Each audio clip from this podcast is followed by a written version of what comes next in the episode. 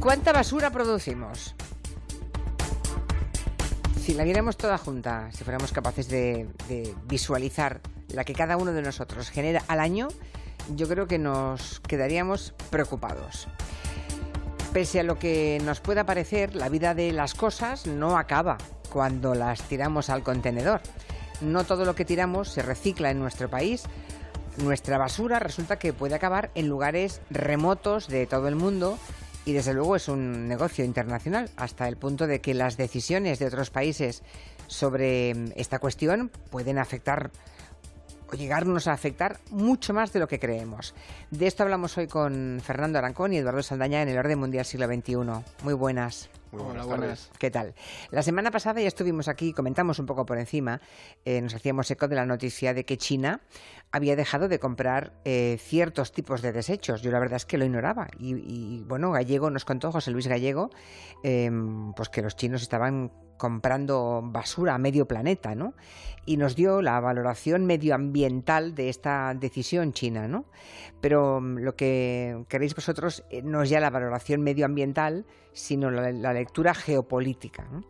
¿Por qué ahora los chinos? Resulta que chinos que han estado durante años y años comprando una parte de nuestros desechos y de otros países, ahora ya no quieren la basura del mundo. ¿Qué ha cambiado para que China tome esta decisión que va a afectarnos a todos, sobre todo los que les vendíamos basura. Sí, y muchísimo. Lo que subyace aquí en, esta, en este cambio, en este giro de la política china, es simplemente una cuestión estratégica. En Pekín se han dado cuenta que ya ellos mismos producen o van a producir muchísima basura claro. y por tanto no es necesario que sigan importando de medio planeta todos los uh, residuos, sobre todo plásticos, eh, papel y cartón y demás, para su economía, ¿no? Porque llega un punto en el que es insostenible. Además de que China también se quiere comprometer a muchísimos eh, pactos medioambientales a nivel global y que si sigue importando esa basura no va a poder cumplir ni por lo más remoto, porque eh, quemar la basura o, reciclarla también eh, genera contaminación. Por tanto, China dice, mira, hasta aquí hemos llegado. Y de hecho muchos países le han pedido a China, oye, por favor, no lo hagas de un día para otro, danos un margen, porque si no esto no lo podemos asumir. Claro, claro. Eh, ¿Se sabe qué lista de países, cuáles son los países que venden basura a China? Porque es basura compactada, pero digamos, no de la que se recicla en esos países, al menos en España, sino de la otra. Eh, llega allí y ellos siguen haciendo eh, su selección, ¿no? Y consiguen volver a poner en marcha esos materiales que aprovechan. Sí, de hecho, por ejemplo, Estados Unidos es uno de los países en los que en los que más impacto ha tenido esta decisión. Estados Unidos, un tercio de la basura que produce la exporta a China. ¿Un tercio? Un tercio de la basura. Bueno, y la basura de Estados Unidos no me la quiero imaginar, debe ser unas cifras astronómicas. Exactamente, es decir, eh, muchos estadounidenses que, pensarán que cada vez que tiran algo a la papelera eso se va a reciclar y mentira, se mete en contenedores y se manda a China. ¿Qué ocurre? Como bien ha dicho Fernando, China ya no tiene la necesidad de comprar esto, eh, reciclar esos materiales concretos es muy costoso a nivel medioambiental y China no quiere que se le vea así. Y luego, ¿te acuerdas que en programas anteriores hemos hablado sobre el crecimiento de la población china? Los chinos empiezan a demandar que el, que el aire esté mucho más limpio, claro. que yo no quiero que un pueblo, hay un pueblo, el pueblo de Guiyu, que básicamente es un pueblo basurero en el que creo que son 1,6 millones de toneladas al año de basura van a ese pueblo.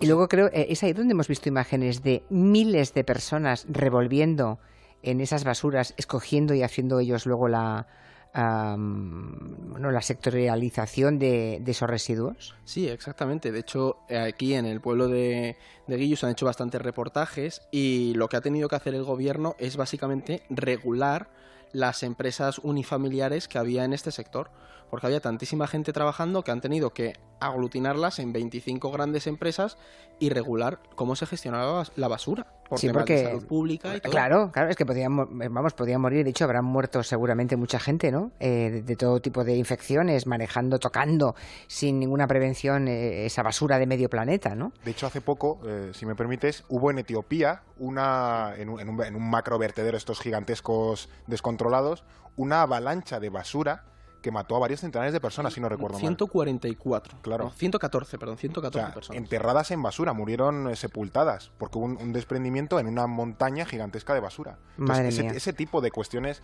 están eh, pasando en nuestro mundo precisamente porque, porque hay una gran cantidad de basura que va de un lado a otro y, y no se recicla, realmente va cambiando de lado. Sí. Claro, y, y China, evidentemente, que ha dado un salto de gigante, pues ya no está en condiciones de comerse, digamos, la basura de, de Occidente, ¿no? ¿Y por qué Occidente exporta sus residuos? Porque no, imagino que será que no, no- no han aprendido a, a- a reciclarlos en, en origen. Mm, sí, o sea, podríamos decir que hay, hay un problema con el reciclaje, pero no está tanto relacionado con el aprendizaje, sino con las cuotas que se imponen. Es decir, reciclar es caro. Económicamente sale mucho más caro que exportarlo. Y luego, mm, como bien sabemos, hay ciertas cuotas de contaminación que se tienen que cumplir. ¿Qué ocurre? Que si tú tienes tanto, tanto desecho que no lo puedes reciclar porque te pasarías esas cuotas y te tendrías que pagar un X sanciones, prefieres exportarlo. Y luego había una demanda, porque hay demanda, hay demanda de China que decidía comprarlo, hay demanda de la India, hay demanda de Etiopía, porque genera un ingreso económico que, que permite funcionar a estos países. De hecho, en Manila, en la capital de Filipinas, se calcula que hay como unas, unas 50.000 personas que viven directamente De del la negocio, basura, sí, del negocio de rebuscar en la basura.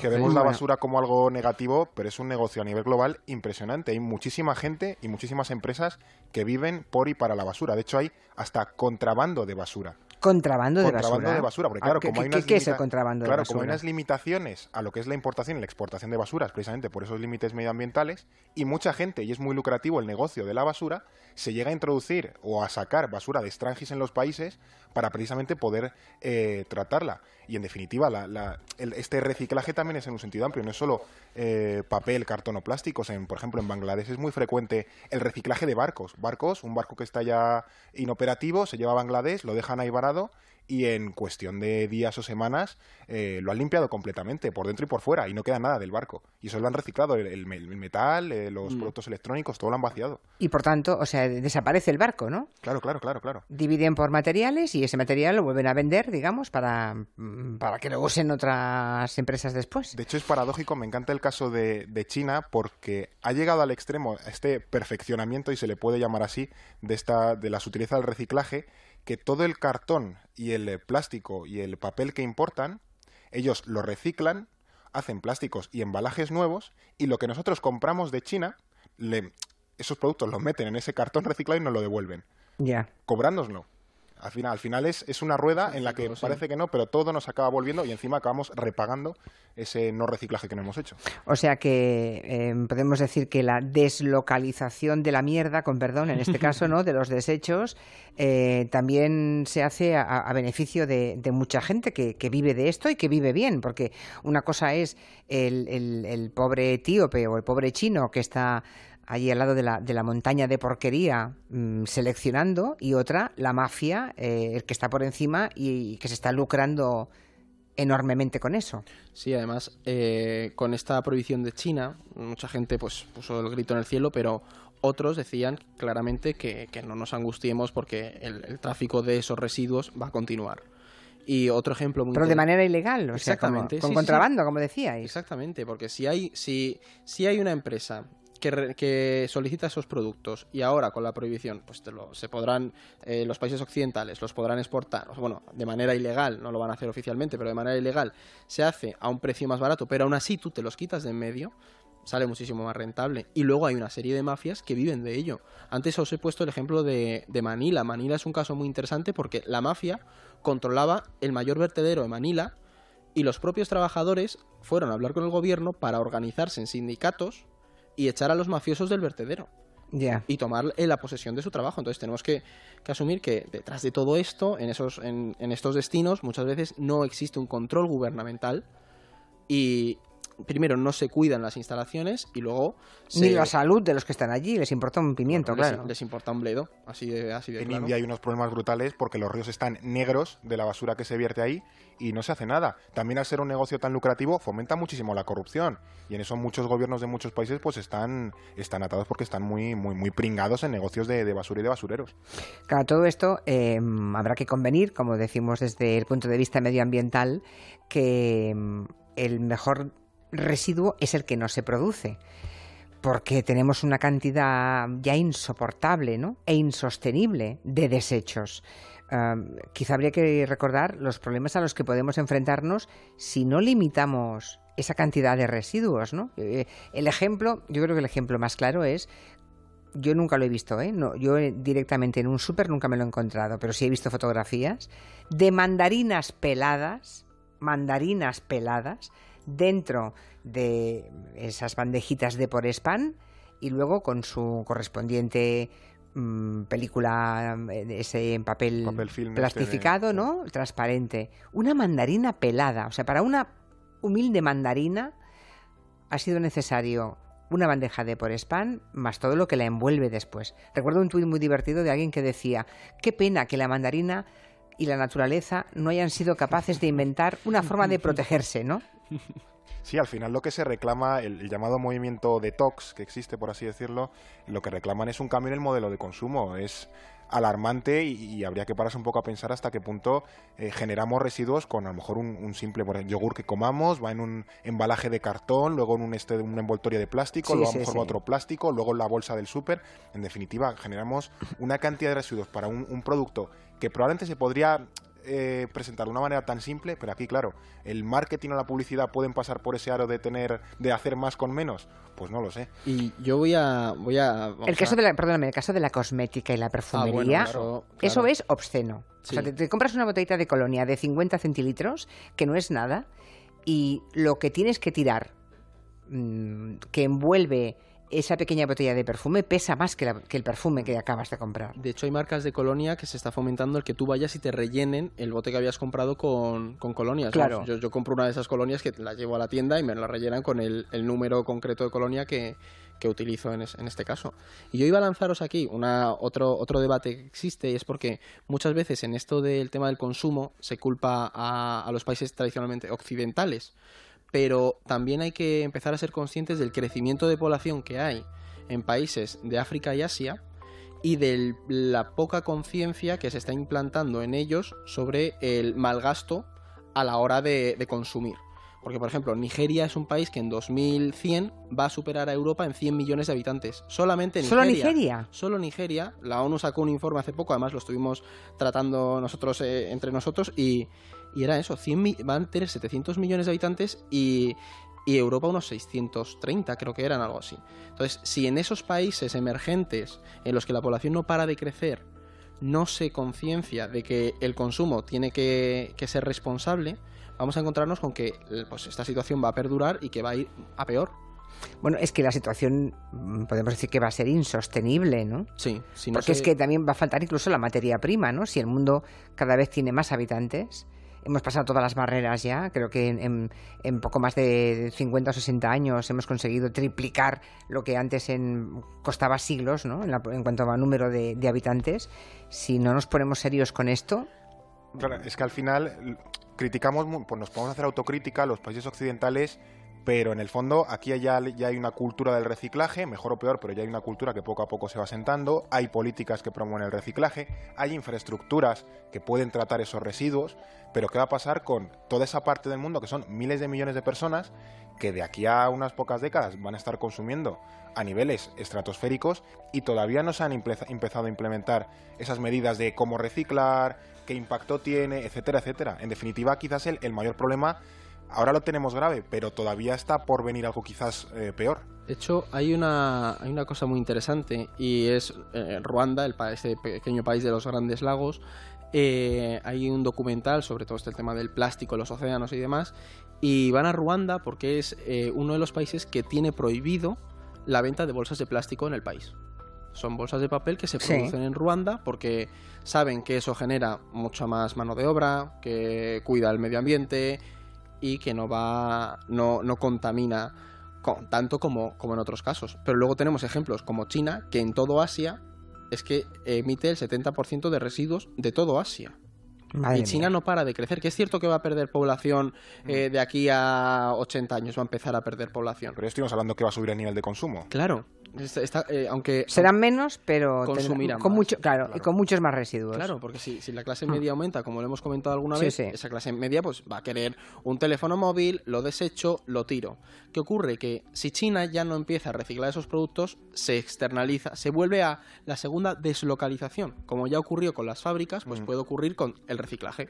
Entonces vemos que se lleva a Bangladesh, a Vietnam, a, Filipinas, Indonesia. Y esto se va replicando. De hecho, eh, como es esta eh, hay una isla famosa eh, Bali era. Bali. Sí. en Bali la contaminación en Bali es increíble. La paradisíaca Bali. Exactamente. Pero es un paraíso Bali. Pues hace poco salía la noticia de que habían tenido que cerrar playas de Bali y llevar equipos de limpieza porque estaban llenas de basura pero completamente llenas de basura pues afecta a la economía de ese país, porque oye, pues el turismo en ese momento pues, no, no, no puede llegar. La alternativa imagino que sería cambiar el modelo de consumo, ¿no? ¿Hay algún movimiento, hay alguna alternativa? Porque es que si no vamos a dejar a, las futuras generaciones un, planeta mm, imposible, insostenible, iba a decir un planeta de mierda, ¿no? Sí, eso no existir. De hecho, hay uno que lo ha mencionado Fernando, que es el movimiento detox, y estos son corrientes alternativas que han ido surgiendo para replantearnos cómo consumimos. Desde empezar a, quitar de tu vida 10 productos cada mes o 10 elementos de tu vida que no utilizas en casa para ver que, acumulamos eh, residuos, productos que, no necesitamos como tal, que no te es necesario. Otro caso era el de una mujer que decía vestirse con 33 ropas al año, 33 prendas, perdón. Entonces, para empezar a ser conscientes de que se ha, se ha fomentado un consumo masivo, Luego, bueno, de hecho yo lo hablaba con, lo hablas con, con mi madre o con gente de tu entorno y te dicen que antiguamente era muy normal el llevar la botella de refresco y que te la rellenaran o la botella de cristal. Claro, pues, claro. Claro. Se devolvía el casco. Exactamente. Pues todo Se decía así. Hay que bajar los cascos. Justo. Pues eso, el empezar a tomar conciencia de esto, como en España hemos visto que han entrado estas bolsas que te venden en el supermercado para ir a comprar, ya no se te vende, ya se ha puesto una, pues, un costo a las bolsas de plástico. Antes en España se regalaban bolsas de plástico como si fueran... Eh, sí, exactamente. Sí, a lo mejor no tanto va por el hecho de reciclar en sí, sino de reutilizar los productos. Conseguir, por ejemplo, yo que sé, los libros de texto, la ropa, en fin, cosas que, en definitiva no, no, hay por qué tirar. Eh, si se pueden volver a utilizar o, reconstruir un poco, modificar y volver a utilizar, pues ¿por qué no va, a tener más vida útil, no? Y, por último, la responsabilidad de los líderes mundiales. Porque estoy pensando en Trump, que siendo el líder de la primera potencia mundial, no solamente no, no, está a favor de todo esto que estamos contando, sino que se ha colocado directamente de perfil, vamos, le importa un comino a Trump. Todo esto de lo que estamos hablando. Es que de hecho, eh, perfiles como el de Donald Trump a la cabeza de potencias eh, productoras de residuos como Estados Unidos, pues son dignos de análisis. ¿Por qué? Porque tienes un, un presidente negacionista, básicamente, del cambio climático, que lo que quiere es fomentar la economía a través del consumo, y no es no vemos que tenga esa, esa idea de empezar a implantar un modelo de reciclaje y un modelo de concienciación, tanto eh, productiva y consumista como medioambiental, pues ¿qué ocurre? Que, dices, ¿a dónde, ¿a dónde vamos? Y vemos luego lo que hemos comentado antes. China ah, ve que Donald Trump está a su, a su bola, que no, que no va a hacer nada, y dice, me voy a posicionar Voy a ser el bueno de la peli, Exactamente. Claro. ¿Qué ocurre? Que ahí lo que está demostrando China es que de verdad hace falta una conciencia. Y en cierto modo tenemos que plantearnos que a lo mejor hasta, bueno, a lo mejor no, viene muy bien que Xi Jinping haya tomado la decisión de empezar a cambiar la política medioambiental y, de, y productiva de China. Porque China es un país con una población inmensa y lo que nos interesa es que China, todos los chinos, tomen conciencia de lo necesario que es tener cuidado con lo que se produce y lo que se desecha. Desde luego. Eh, por aquí me decían hace un momento en Twitter que en Marruecos, en Roshuni, nos dice tampoco se usan las bolsas de plástico el tema este de las bolsas de plástico de los super y demás, yo, yo creo que cuando mm, se hizo obligatorio pagarlas, al menos yo no sé si Madrid es obligatorio, pero en Cataluña son obligatorias. Eh, si, si pides una bolsa de plástico en el super tienes que pagarla. Sí, sí, aquí, aquí también. Ahí también. Bueno, es poco, me parece que es un, céntimo o dos. Yo pondría las bolsas de plástico a un euro. O sea, ahora me van a, ahora me van a acribillar, ¿eh? Pero hay que poner las caras porque es que al final te das, te das cuenta que solamente con castigo económico mm, tomamos conciencia. Entonces verás cómo nos llevamos todas las bolsas de casa que tenemos. Es que está muy bien que hayas dicho esto, Julia, porque hay un movimiento que lo que dice es que tenemos que empezar a entender la limpieza de- del mundo, del planeta, como, una, como un recurso. Es decir, tú pagas la luz y el gas que consumes. Pero tú en tu casa puedes generar eh, 50 kilos de basura y vas a pagar lo mismo para que te la recojan que el vecino de al lado. Que no, a lo mejor no produce nada. Exactamente. produce Claro. Entonces hay gente que dice, vamos a empezar a cobrar por los desechos que se producen. Y ahí la gente empezará a tomar conciencia de que voy a comprar un bote de cristal y a intentar reutilizarlo, que un tupperware que tiro y que bolsas de plástico. Eh, nos pregunta Juan Sobejano si no hablamos de la economía circular. Bueno, esto lo, eh, digamos, eso, digamos, eh, sería lo que convertiría en sostenible el planeta, ¿no? Que la economía fuera siempre circular y todo bien gestionado, pero no era el tema de hoy. El tema de hoy es las basuras, cómo se mueven por el mundo y que cuando tiramos algo a, a la basura no creamos que ahí se acaba la vida de, de ese residuo, sino lo lejos que puede llegar, en qué condiciones llega, quién lo toca allí, quién saca la pasta por haberlo hecho y qué puede ocurrir cuando se cambian esas reglas del juego, como ha hecho China recientemente, desde el 1 de enero, que ya no compra, en teoría, eh, desechos de los demás. Exactamente. Bueno, pues ahí lo dejamos. Pues muchas ¿Alguna cosa más? Eh, No, yo iba ¿Ibas a- a decir alguna última cosa? Sí, yo iba a añadir a lo de la economía circular que, o sea, todo este tema de la basura tiene relación con ello, porque no podemos asumir que todo va a funcionar igual cuando hay un crecimiento de la población, un enriquecimiento de países muy poblados que quieren consumir más, porque por naturaleza lo van a consumir. Entonces, esa economía circular funciona hasta que se añaden nuevos actores y nuevos participantes que quieren disfrutar de, que quieren tener un, un- un smartphone y que quieren comerse un kebab y que le traigan la comida en un tupperware. No, yo más chino. diría que, por concluir, que, que no hay que consumir necesariamente menos, sino empezar a consumir mejor, sabiendo Claro. qué se consume, cómo se consume y cuál es el proceso de ese producto desde que ha venido antes de que tú llegue a tu estante hasta una vez lo has echado tú al cubo de basura y sigue. O sea, que hay que tener conciencia de, de- de qué se tiene entre manos. O sea, las mandarinas peladas en bandejas de por spam, no, para No, entendernos, como símbolo, ¿eh? porque me parece la locura, la Peladas a última mano locura. están mejor. Efectivamente. Bueno, pues hasta aquí el tiempo de orden mundial con Fernando Arancón y Eduardo Saldaña. Muy interesante. Hasta la semana que viene. Hasta la semana que viene.